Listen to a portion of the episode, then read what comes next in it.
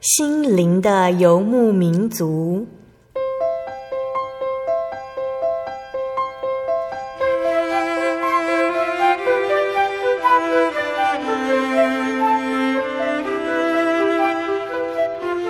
在这个谁都不管谁的后现代社会里，每个人的心灵都是游牧民族。成长的过程就是寻找的过程。每一颗漂泊的心灵，其实都在寻找生命的绿洲。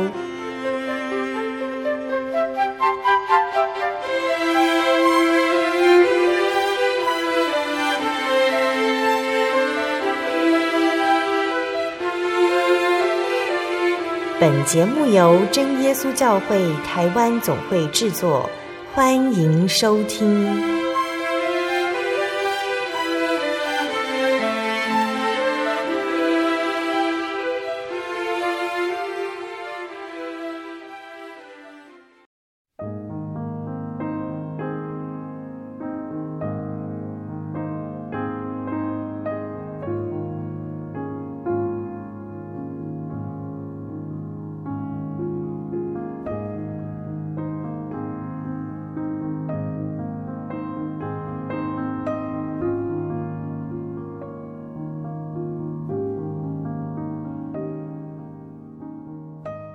Hello，所有在空中的听众朋友们，大家平安，欢迎收听心灵的游牧民族，我是贝贝，很高兴今天能够在空中和大家见面。大家这个星期过得愉快吗？节目开始之前，贝贝想和听众朋友们分享一句圣经经节，是记载在圣经新约的马可福音十一章二十四节。所以我告诉你们，凡是你们祷告祈求，无论是求什么。只要是信得着的，就必得着。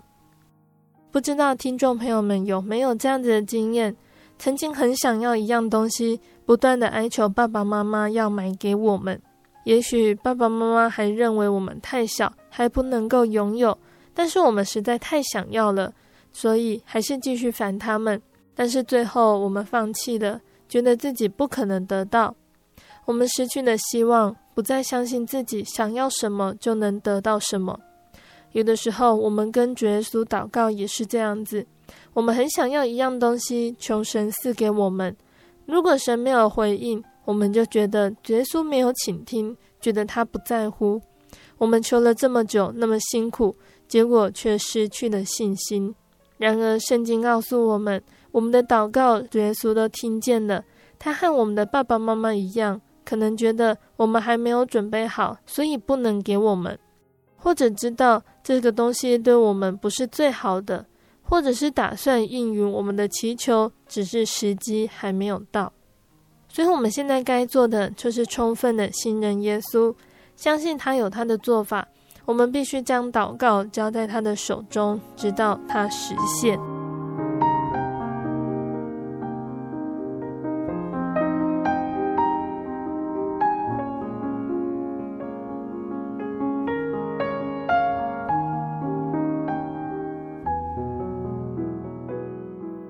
今天要播出的节目是第一千零五十九集《小人物悲喜，真光照耀，平安永存》下集。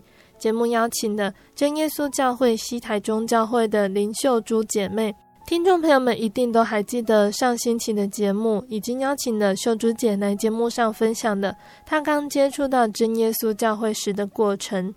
从秀珠姐的分享中，我们可以看到神的大能。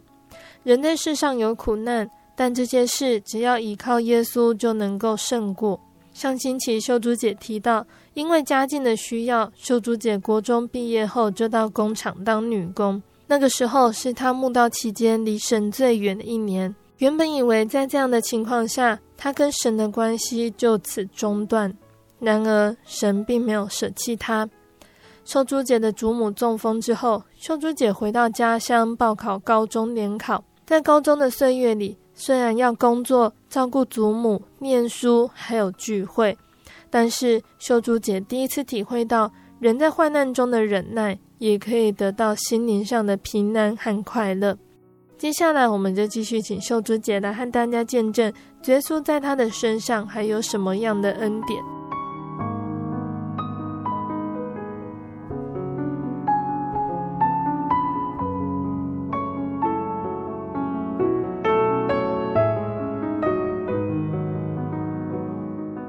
上一集的节目说到了秀珠姐回到家乡，蒙神的保守，考上高中。那我想请问秀珠姐，从国小认识耶稣，一直到高中这段时间，你的信仰有什么样的变化，带给你什么样的帮助呢？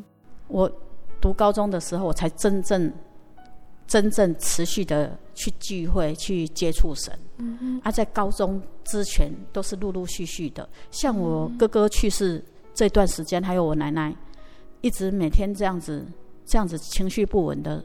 这段时间呢，我曾经一度想要自杀，嗯，我就想说，人活着真的非常没有意思。我就觉得说，人怎么可以活得那么卑贱？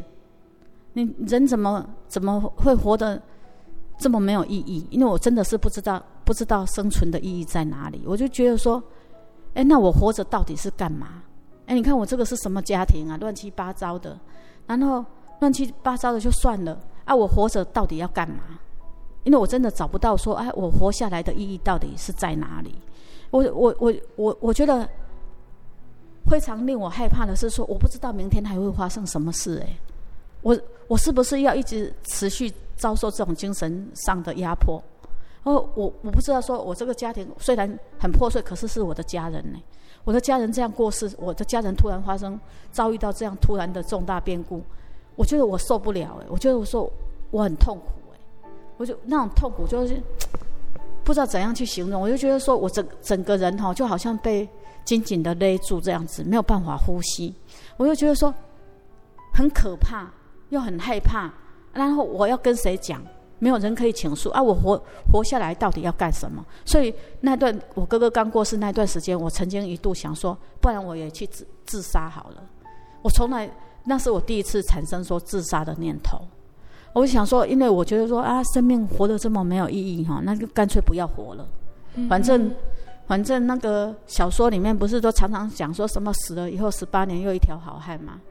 啊，虽然我我知道说人没有来生了哈，就是人只能活一次。因为我认识了这位神，我才知道。可是我就觉得说啊，反正我也不见得会得救啊，我也没有受洗呀。我就想说啊，反正都都已经活得这么痛苦了，干嘛还要活？啊，真的非常感谢神哈。那个阿叶阿姨就一直不断的鼓励我说：“啊，你要交托神啊，你要祷告神，好，神会帮助你，神会带领你。”虽然这这听起来好像都很很平常，但是哈，当你在你最需要的时候，有人愿意这样这样跟你讲一句哈，真的是带给你无限的那个安慰呢。那个那时候就是因为叶阿姨这样跟我讲。我就说好吧，那我就再尝试看看，我就祷告神。哦啊，当我祷告神、依靠神，我就这样一步一步一步哈、慢慢的建立起来，才才不会觉得说我一定要去死。啊，就是因为这样子，后来我去考高中，啊，神也真的是非常的、非常的那个怜悯我，让我竟然说，哎，竟然就考上了啊，然后才可以去读高中。哎，本来我从来没有想过说我可以读高中的，我就想说啊。那个，我读到读到国中毕业哈，因为那时候也不不懂说为什么要读书了。说真的啊，我那时候读书只是因为说这样子哈，可以跟家人就是说比较接近，就是说可以可以紧密的生活在一起。因为我也不想说在离乡背井到外县市去啊。然后因为读书，我才发现说啊，我还可以每个礼拜六都可以去聚会呢。嗯。啊，虽然说我高中的那段时间是。真的是蛮辛苦的，因为我高中那段时间，我白天哈一大早四五点，大概五点就要起床，我就要去送报纸，因为我我都送那个《中国时报》。啊，那那个啊，假日的时候，我就会去找那个零工啊，去打零工。哎，有时候是做馒头啦，哈。我曾经在那个那个做做馒头店的那个打工两个月，还没有拿到。不知道一个月没拿到钱，还是几天 没有拿到钱？嗯，那就是说，就是说，哎，只要有有那个打工的机会，我都会我都会去打工。虽然觉得哎很辛苦很累，但是活得很喜乐。这这高中三年哈，我并没有说因为信耶稣哈啊，然后就获得那个患难豁免权，没有这样子。嗯，但是我活得非常的喜乐，非常的开心。哈，在高中三年，我还是遇到非常多的问题，但是就没有想说啊，死了算了，就没有再有，就不再有这种念头了，因为有神。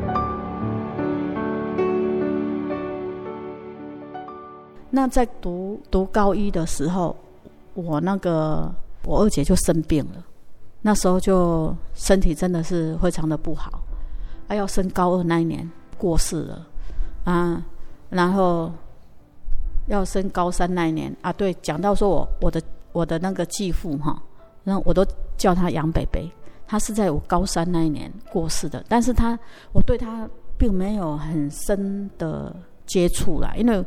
都是偶尔见一下面，偶尔偶尔而已哈，并没有。呃，我跟他见面有没有超过五次？好像也没有超过五次。但是在在我的印象中，我觉得说，哎，他真的也是一个非常非常神、非常怜悯、非常疼爱的一个人。因为为什么呢？因为我妈妈嫁给他以后，我妈妈本身她不会讲国语，但是她却是一个外省人。其实说真的，我不知道他们是怎么沟通的。这个这一点在我心目中，我真的是非常的好奇，因为我不知道他们怎么生相处生活在一起。因为我我妈妈只会只听得懂吃饭两个国语，两两个两个字的国语，但是她最后却也来信耶稣了。她还跟那个，因为她那时候我在。高三的时候，他就那个也是肝癌，他也是肝癌。那那个在那个癌末的时候，他就受洗。那时候负责人有问他说：“你为什么要受洗？”他就跟负责人说：“哈，哎，我妈妈的神就是他的神。”我觉得这点真的是不简单啊！但他因为只因为我妈妈的关系，他就认识神，因为他看到我妈妈真的非常。虔诚，我妈妈每个礼拜六哈都会去到教会去。虽然她嫁到那里哈，我妈妈不认识字，但是她就会去问什么车啊，怎样坐啊才能到教会啊？到哪里要转车啊？我我我觉得我妈妈比我还勇敢还坚强。她就是说，对这位神，她从来没有放弃。她虽然认识的比我晚，但是她对神的体验也蛮多的。嗯，她就是说。所以我觉得我妈妈真的是也也是一位非常伟大的妈妈。嗯，她虽然她虽然不太会表达，她虽然不太会打表达，但是她可以让你体会到她的爱。啊，像我相信说那个杨贝贝应该也是因为这样子来受洗的。那就是说最后她她最后走完人生这段路，却可以因为这样子来相信神。我觉得她比我爸爸有福气。因为我爸爸在生病那段时间，我也是不断的介绍耶稣给他认识。因为我觉得说，你人生都已经走到人生最后这一段路了。我常常邀请叶阿姨哈，因为我我也蛮怕我爸的，我我都一直说叶阿姨你去跟我爸传福音，好让他认识这位神。啊，叶阿姨也很勇敢，她真的是也不断的向他做见证。但是我爸心很硬，他没办法接受。接受神哈，但是你看那个杨北北他就不一样，杨北北他就可以敞开心胸，他跟我妈妈没有办法沟通呢。我爸跟我我妈至少还可以沟通，他们可以用台语讲讲话可以沟通，但是他们没办法呢。竟然他就是可以因为这样子生病期间，然后教会的人去关心他，然后就因为这样子，他就可以敞开心胸来接纳神。我觉得这真的是神的怜悯。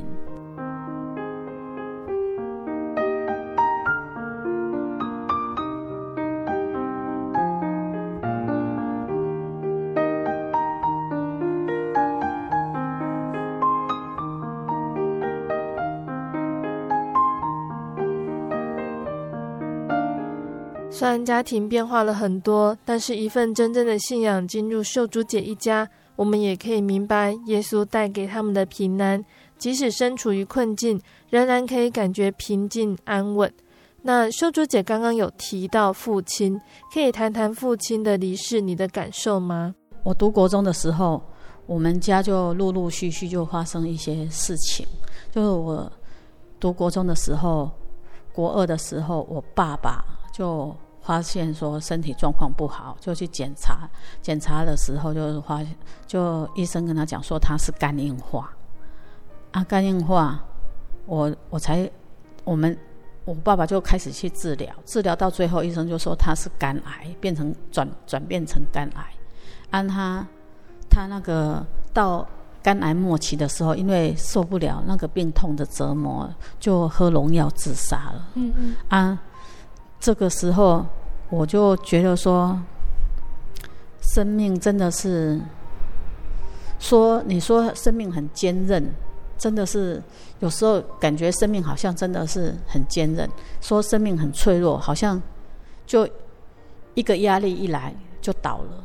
然后我爸爸就是这样子，就当他承受着生命，呃，承受着病痛的折磨的时候，他没有办法去承担的时候，他就选择了逃避。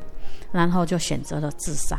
其实自杀对亲人来讲是一个非常大的伤痛，真的是。我觉得说，如果如果能够不要选择自杀的话，那种伤痛可能就对家人、对亲属来讲，就那种伤痛不会那么大。嗯啊，那是因为我也能够体会到，在病痛中，当你没有办法去承担的时候，会做这样这种选择，也是非常的无奈。嗯那我所以我觉得说，如果你有神的话，你可能会有更多更大的勇气可以去面对啊。但是因为他不认识神，所以他在他的生命，他整整个的生命过程当中，其实说起来，我觉得说也非常的可怜。如果说当当你是一个认识神的人哈，你对待生命的方式可能就会不同的选择。那秀珠姐的见证中提到，从国小的时候就认识的耶稣，那是什么时候让你决定要受洗归入主耶稣的名下呢？高中一年级的时候，我就因为觉得我非常的想要受洗，我觉得说，因为我我迫切的想要成为神的儿女，所以我就要求说要受洗啊，然后。感谢主哈，因为我从国中的时候就一直要求要受洗，可是一直审查都没有通过。他那时候一直教会给我的理由是说，因为我还没有成年啊，因为家里没有人信主，所以就是说叫我说在等待啊。然后在高中的时候我才接受受洗。我我会要求受洗，是因为我觉得说生命无常，因为我们家发生一连串发生。那么多事情，真的不知道明天会发生什么事。我非常害怕说，如果我没有成为神的儿女，明天我走了，那枉费我来认识神。然后我也得到圣灵了，为什么我我我不能受？为为什么我要因为我没有受洗而不能成为神的儿女？嗯、所以我我就非常迫切的希望说，我可以受洗，我要成为神的儿女，那是一种保保障。所以我那时候就高中一年级的时候就接受。受洗，啊，然后虽然我受洗了以后，但是并没有因为我受洗了以后就没不会遇到患难，不会遇到病病痛。我受洗了以后，这些事情还是依然会遇到。嗯但是感谢主啊，就是因为我我认识神，我知道说神与我同在，所以虽然我再次一样依然一样会遇到这些考验。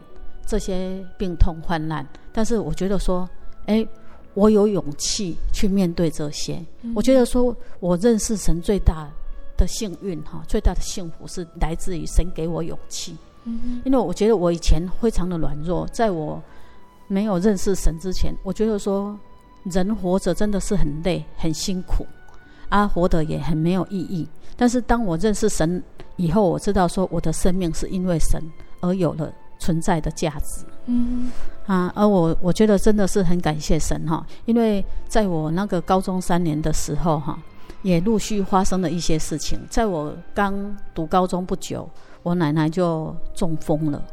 我奶奶就是因为太伤心了啊，然后中风了以后，这我马上就面临说，哎，要怎样去照顾奶奶啊，然后要怎样顾及课业。啊，非常感谢神了。就是我刚才有讲到，说我小三的时候，我们家对面有一位真耶稣教会的信徒叶阿姨，好，她介绍我认识这位真神。当我奶奶发生中中风这件事情的时候，也是这位叶阿姨哈，她非常的大爱哈，她发挥了基督的爱。然后当我去上课的时间，她中午她就会过去喂我奶奶啊。然后有时候我奶奶会尿下去呀，会尿尿。因为大小便会失禁的时候，他会帮我奶奶换洗啊，也会帮我们奶奶擦澡。然后就因为有叶阿姨的爱心哈，我才有办法完成高中三年的课业。嗯，那如果没有这位叶阿姨哈，我可能也没办法读完高中。真的是非常感谢感谢她，愿神纪念她的爱心。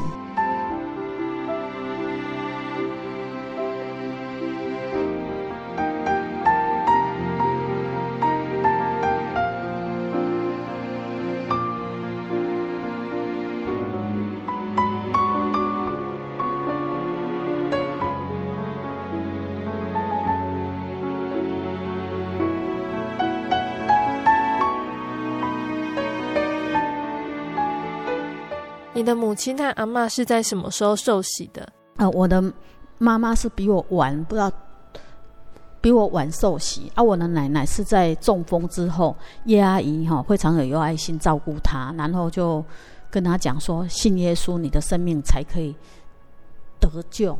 然后就跟他讲说信耶稣的好处，然后就问他，虽然他不能去教会，但是他愿不愿意相信这位真神？我奶奶就跟他讲说好，就跟他点头说好，然后问他愿不愿意受洗，他也说他愿意，然后就请教会的人来跟他传福音，然后跟他介绍神给他认识，然后就是因为这样子受洗。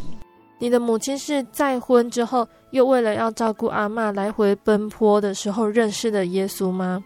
对，就是那一段时间，他有跟他传福音，那是比较密集的。因为之前我妈妈也会受家人的影响，所以不会接，不愿意接受接受这位神。但是后来因为一连串的患难，哈，他导致他自己本身也非常的那个恐慌啊，然后伤心啊，难过啊。然后因为叶阿姨这时候就介绍他认识这位真神，他去。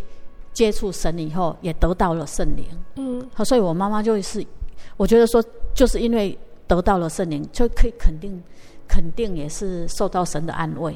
哦，你的当我们祷告的时候，非常伤心难过的时候，真的是借着圣灵可以安慰我们心灵的伤痛。嗯，然后我妈妈就是因为这样子坚定了这份信仰，所以后来也有受洗。嗯嗯，在我高中毕业以后没几天哈，我的奶奶。他也走完人生最后的一段旅程。嗯嗯，虽然哈，奶奶在最后这段岁月，这段岁月里面哈，肉体上承受了很多的不便啊，也也那个是肉体上肉体上带来的病痛哈，但是他但是他也因为身体上的病痛才来接受了神。这是我觉得说哈，我和我妈妈哈觉得最大的安慰，因为她最后虽然虽然她的生命的最后那几年哈都是在病都是在床上度过，但是她因为得到神，因为认识了神哈，生命有了价值，嗯哈，所以这就是我觉得我跟我妈妈哈真的是会非常的感谢神，至少在她这苦难的人生里面哈，她还。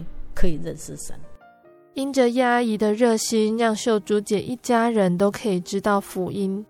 对，叶阿姨就是介绍我们全全家的人，她的把福音都传给我们全家的人。但是我们全家的人并没有说全家受洗，就对，没有全家认识真神，因为有的人没办法接受。嗯，啊，感谢主，我我们都算是幸运的。嗯嗯，哎，我们都体体会到我们自己的卑微。好，啊，然后能够接受神的光照，跟感谢神的拣选。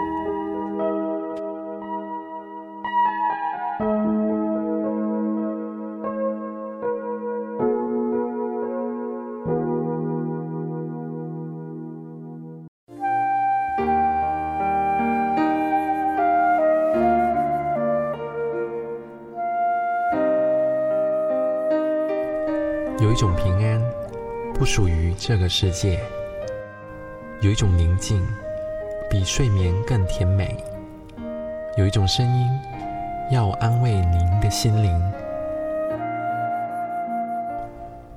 如果你真的想探索、追寻一个不会改变的坐标，一种值得用生命去坚持的信仰，请与我们联络。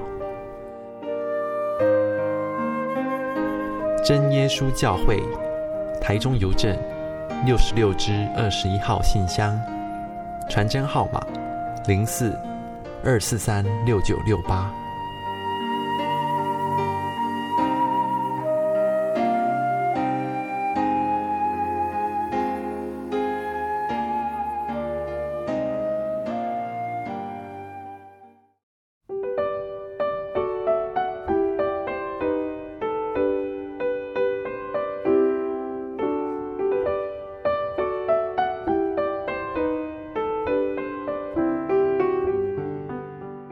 听众朋友们，欢迎回到我们的心灵的游牧民族，我是贝贝。今天播出的节目是第一千零五十九集《小人物悲喜，真光照耀，平安永存》下集。我们邀请了真耶稣教会西台中教会的林秀珠姐妹，继续的和大家分享她的信主经过。节目的上半段，秀珠姐和我们分享认识耶稣，让她的生活虽然辛苦。但是他过得很满足、喜乐的。节目的下半段，秀珠姐要继续跟我们分享，耶稣还带给他什么样的恩典？欢迎听众朋友们继续收听节目哦。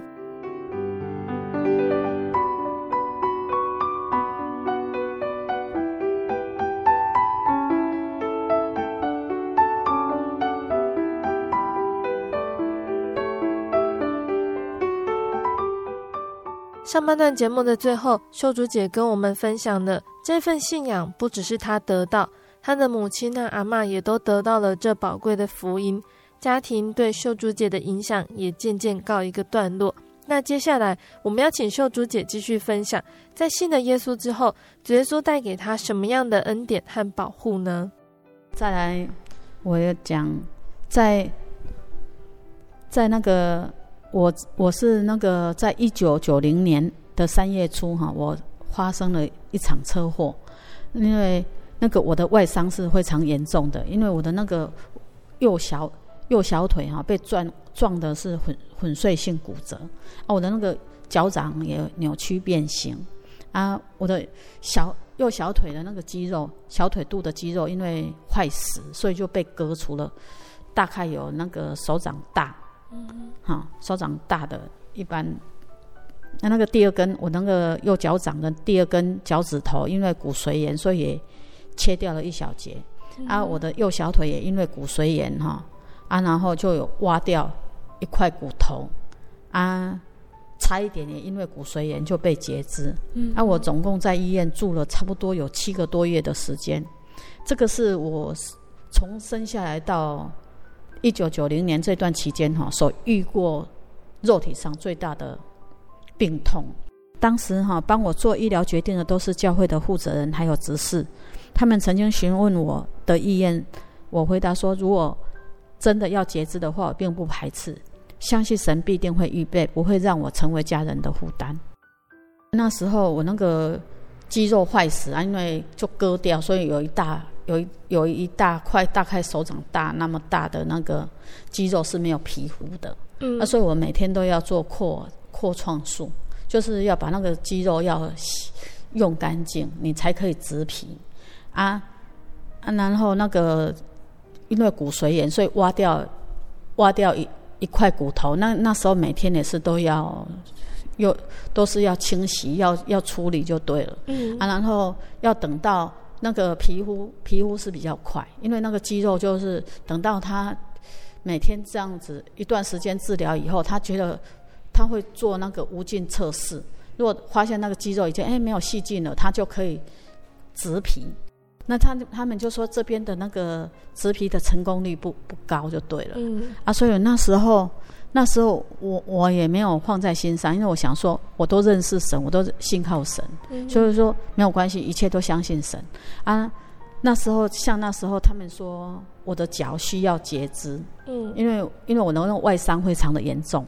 我记得我那时候刚到刚发生车祸的时候，我整个嘴巴都破掉，没有办法喝东西啊，就要喝喝东西的话，就那个整个整个嘴巴都非常的痛啊，然后。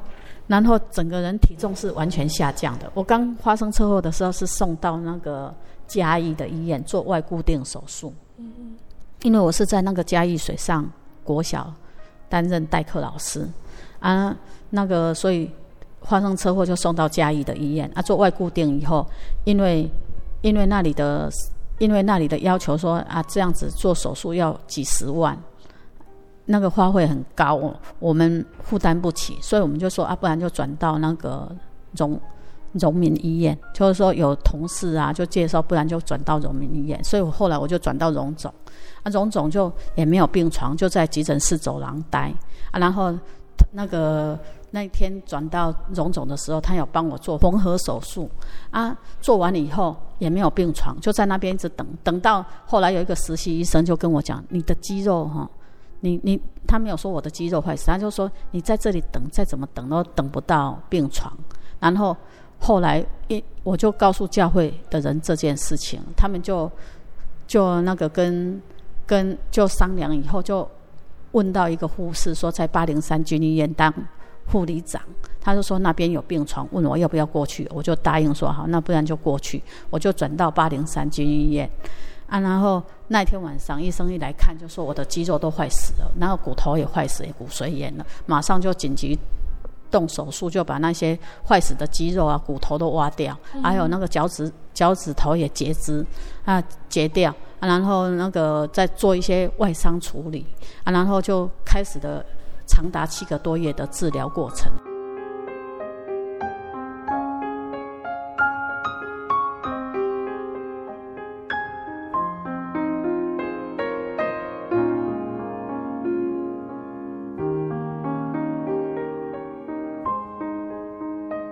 啊，那时候我我一直感谢神说啊，神人家都一直跟我讲说那个医生很厉害，八零三这个经验的这个医生很厉害，骨科医生很厉害。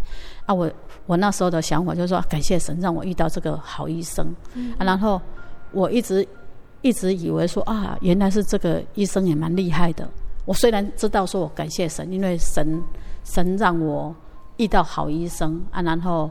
我的情况也真的是很感谢神，就从我住院以后，我就发现一连串的神迹都在我的身上发生。嗯，因为我那时候的体重可能不到三十公斤，因为没有办法进食，然后一直瘦下去啊，然后我的身体状况很差，但是我的每一次手术却都成功，这点是让医生都很惊讶的。像我的那个植皮手术啊，像那时候医生就跟我讲说。我听我听那个病床的，因为我是住那个六人一间的，嗯，那个健那个劳保床。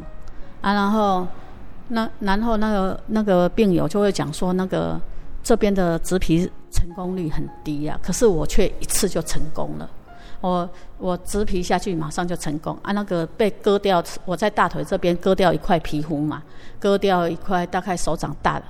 的那个皮肤，那个医生跟我讲说哈，三个月就会，呃，三个礼拜就会好了，保证一定最最晚三个礼拜就会好。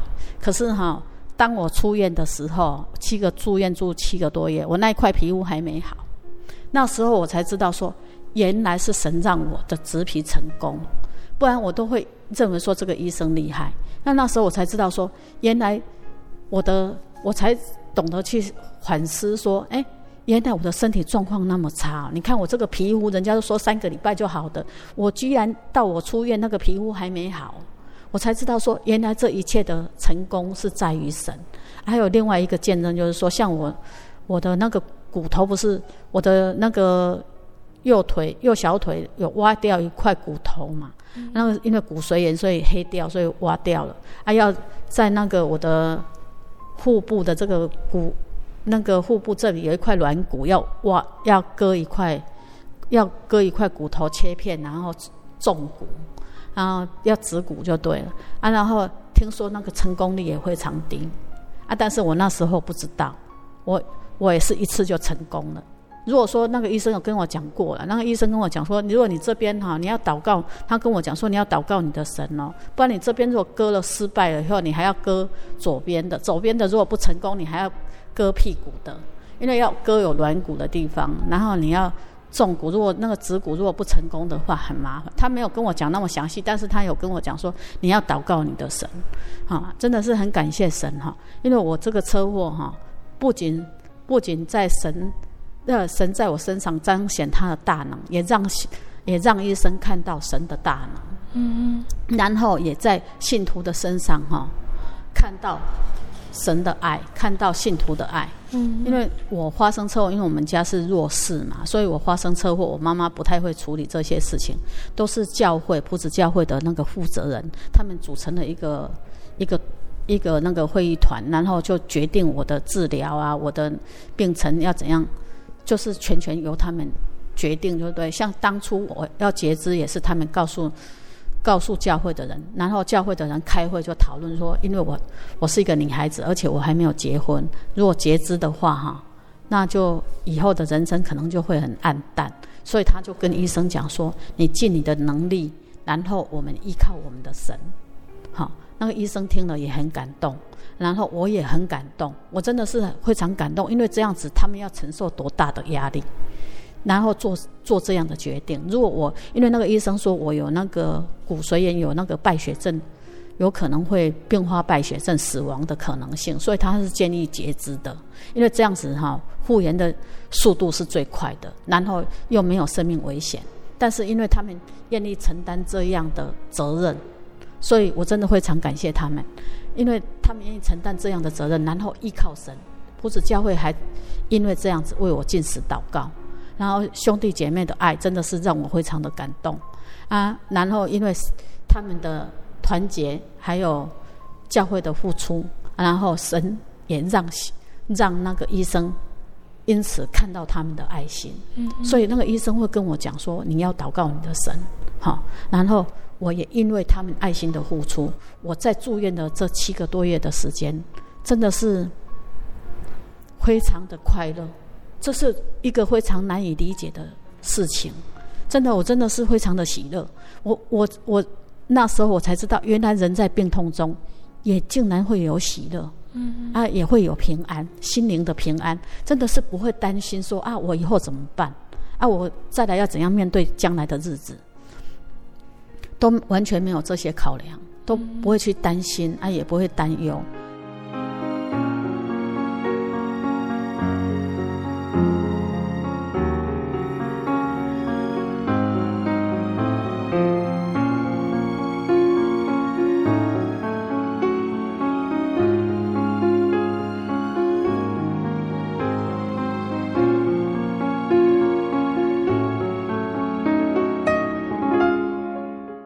要出院的时候，后来我中骨成功了，然后我要出院之前，那个医生就已经要退休了，要退休要转到别的地方，他就来跟我讲说：“你这个虽然哈已经给你处理好了哈，你已经在等待等待等待那个康复而已哈，但是你可能会有长短脚的问题，因为他说我这个脚因为有曾经受过那么，而且那个骨头因为曾经。”都碎掉，然后重新那个可能会有长短脚，他叫我要有心理准备。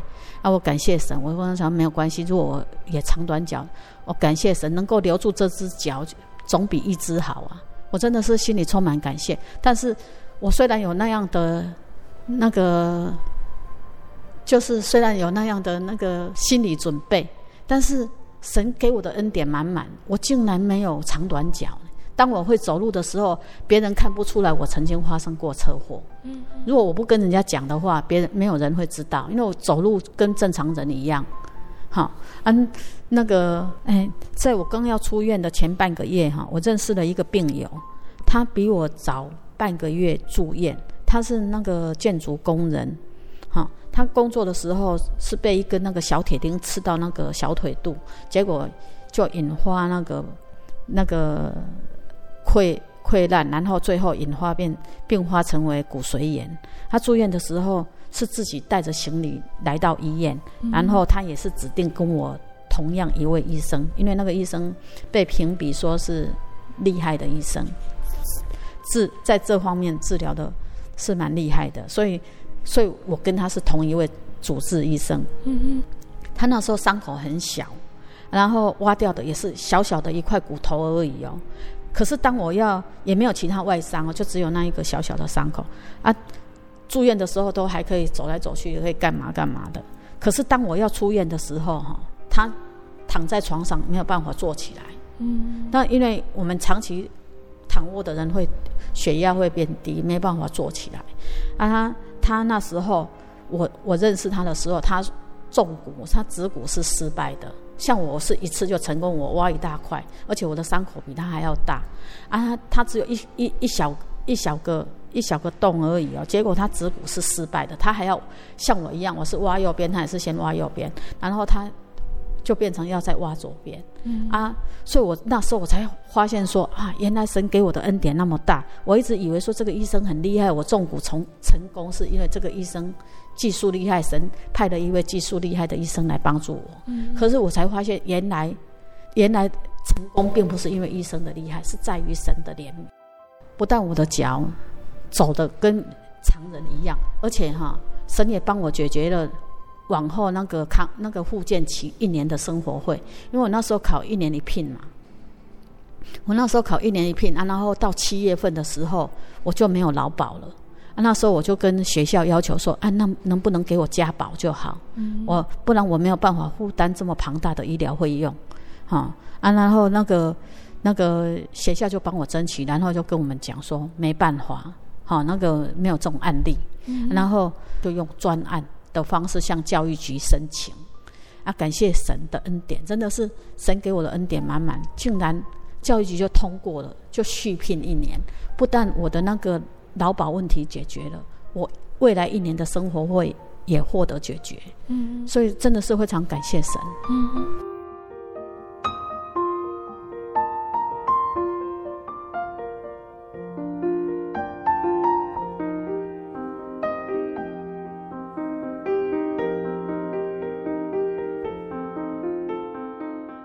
耶稣除了保守秀珠姐在工作和车祸这件事上，也让秀珠姐感受到婚姻和家庭的美好。现在我要讲说，我因为我从小是生长在一个破碎的家庭，所以我对婚姻并没有期望，嗯、我也从来不没有想过说我会结婚，因为我认为说像我这样的人是不配拥有婚姻的，嗯，因为我很自卑啊啊，所以当神给我一个。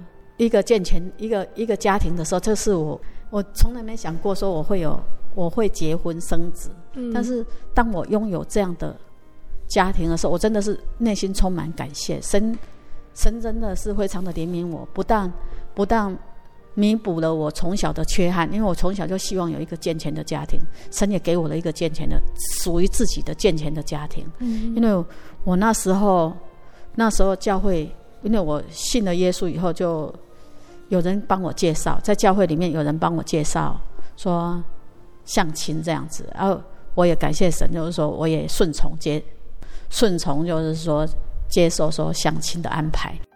嗯，刚开始的时候，因为我觉得我我是不会属于婚姻的人，所以人家要帮我介绍，我都是拒绝的。嗯，所以直到二十七岁那一年，就是我发生车祸以后，我的人生观才改变。嗯嗯，我才我的人生观真的是因为对神有更进一步的体认，因为我以前是很自卑的，我认为说啊，我什么都不配，我什么都不值得拥有。嗯，但是因为我认识发生车祸以后，我整个价值观是翻转的。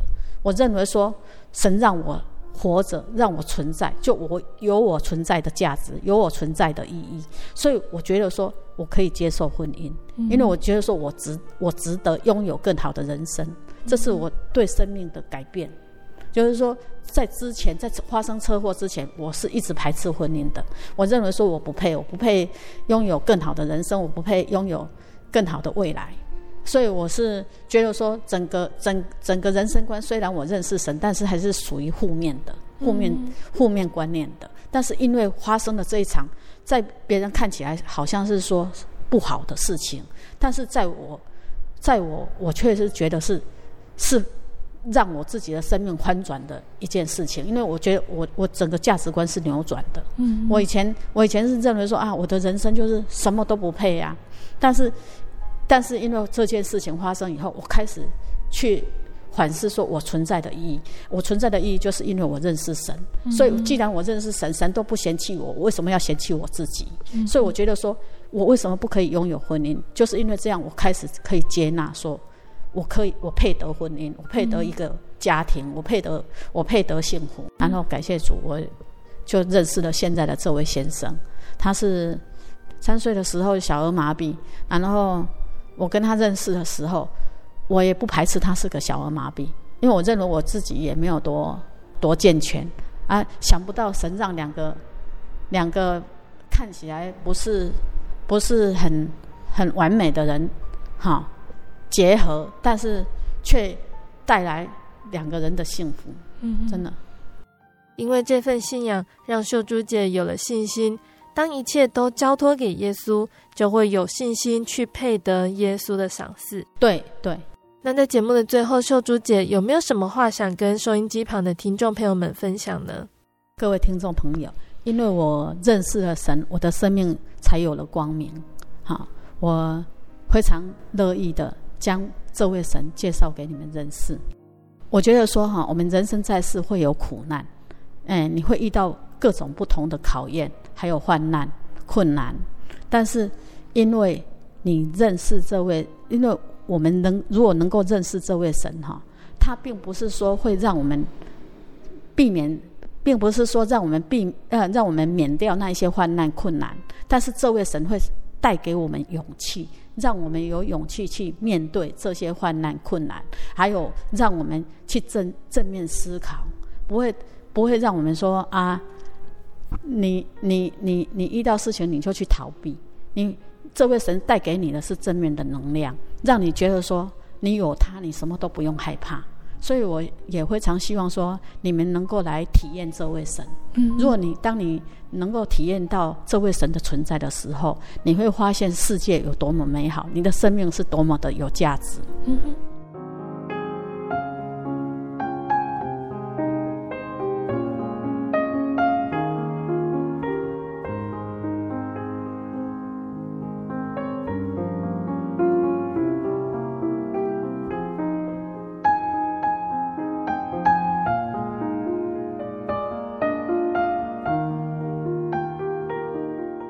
亲爱的听众朋友们，我们聆听完了秀珠姐这两个星期的见证分享，期盼这两个星期的分享都能够对听众朋友们有帮助哦，让收听到节目的大家都能够更坚定这份美好的福音得救的恩典。虽然生活患难不断，家庭重担甩不开，经济偶尔捉襟见肘，夫妻之间偶尔会起冲突，孩子有许多令人挂念的事情。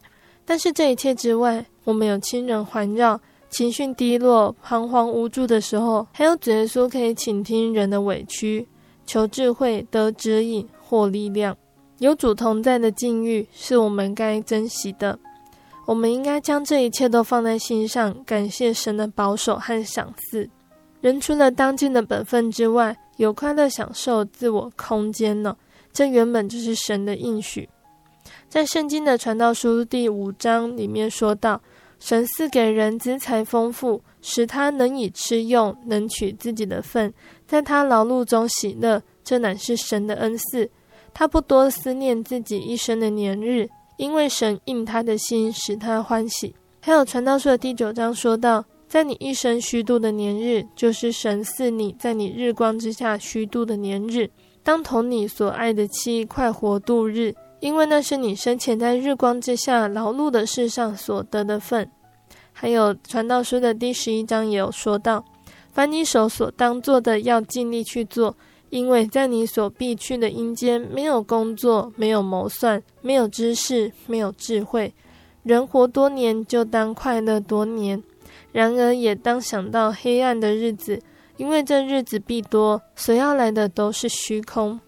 虽然世事艰难，却没有走不过去的路。牙一咬，脚一撑，往前看，向前行，汗流满面，涕泪纵横中，造我们的主总会以老鹰驮在幼鹰的无限之爱，带领我们飞越死鹰幽谷，载着我们稳渡维海航程，赏赐出乎意料的美好和安排。就像在圣经的生命记三十二章第十到十四节这里说：“耶和华遇见他在旷野荒凉野兽吼叫之地，就环绕他，看顾他，保护他，如同保护眼中的瞳人；又如鹰搅动巢窝，在雏鹰以上两翅扇展，接取雏鹰，背在两翼之上。这样，耶和华独自引导他。”并无外邦神与他同在。耶和华使他乘驾地的高处，得吃田间的土产，又使他从磐石中杂蜜，从坚石中吸油，也吃牛的奶油、羊的奶、羔羊的脂油。巴珊所出的公绵羊和山羊，与上好的麦子，也吃喝葡萄汁酿的酒。这一切的恩典和祝福。就将在我们认识主之后，耶稣就必充充足足的赏赐给我们。最后，贝贝要来和听众朋友们分享，秀珠姐要点播分享的诗歌是赞美诗的三百五十八首，《基督活在我心》。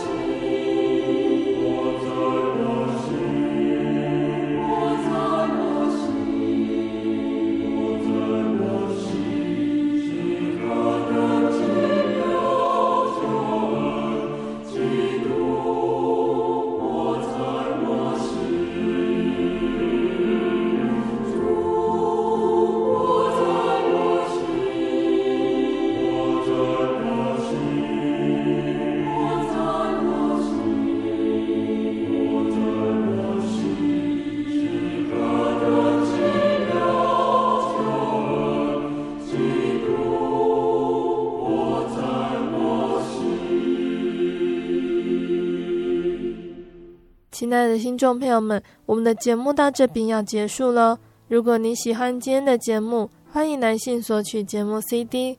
如果你想要更了解真耶稣教会和圣经道理，欢迎来信索取圣经函授课程。来信都请寄到台中邮政六十六支二十一号信箱，台中邮政六十六支二十一号信箱，或是传真零四二二四三六九六八零四。